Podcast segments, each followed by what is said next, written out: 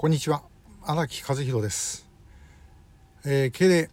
まあ軍隊でやる敬礼ですね。この挙手敬礼、えー、というのはま一般的な敬礼なんですけども敬礼にもいろんなまつわる話があります。まあそんなあの私特別ものすごい詳しいわけじゃないんですけどもまあちょっとあんまり知らない方の方が多いだろうなと思ってお話をします。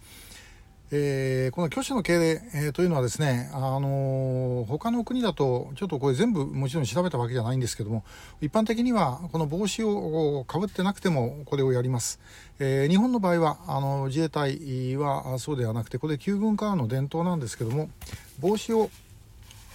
かぶっている時だけこの挙手敬礼をします。帽子をかぶってない時あのまあ鉄鉢っていうあのヘルメットなんかも同様なんですけどね。これかぶってる時は挙手敬礼で、えー、かぶってない時は10度の礼。体をまっすぐにしてで、えー、まあ10度というふうに言いますけどもこうしっとこう曲げる、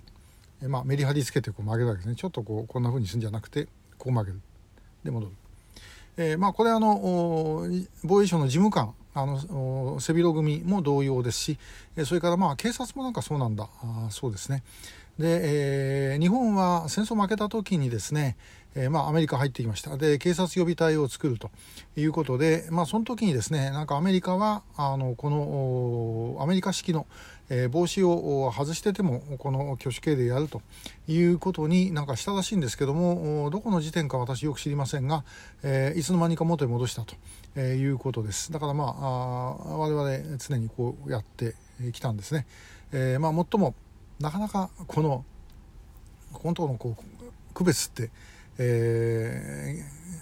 ー、公募の予備時で入るとなかなか分かんないですね、まあ、一般の予備時で50日間訓練を受けた人はあのもうちょっと板についていると思いますけど、えー、我々あの予備自衛官補の訓練ってわずか10日しか受けてないんで、えー、もうなかなかですね、あのこうぎこちなくてこうこうやって敬礼しながらこうやっちゃったりとかですね、まあ、そんなことよくありました。でそれからあと敬礼の仕方で海と陸が違うと。これもあの、えー、旧軍からの伝統みたいなもんですね。両方とも同じで、えー、陸の方はこう横に広がって、え、海の方はこうやってもうちょっと狭い、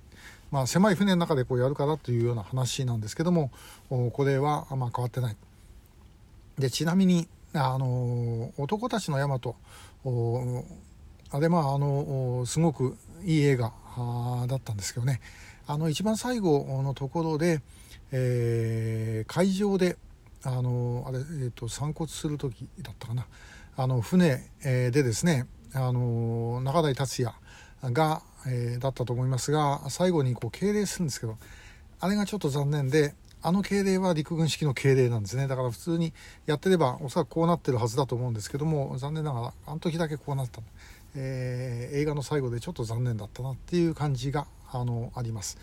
まあ、あの陸も海もそんなに別にあの意地張らなくてもいいと思うんですけどもこれも前にも言いましたように、えー、海軍陸軍伝統でですね、えー、海陸全力を挙げて戦い余力を持って米英に当たると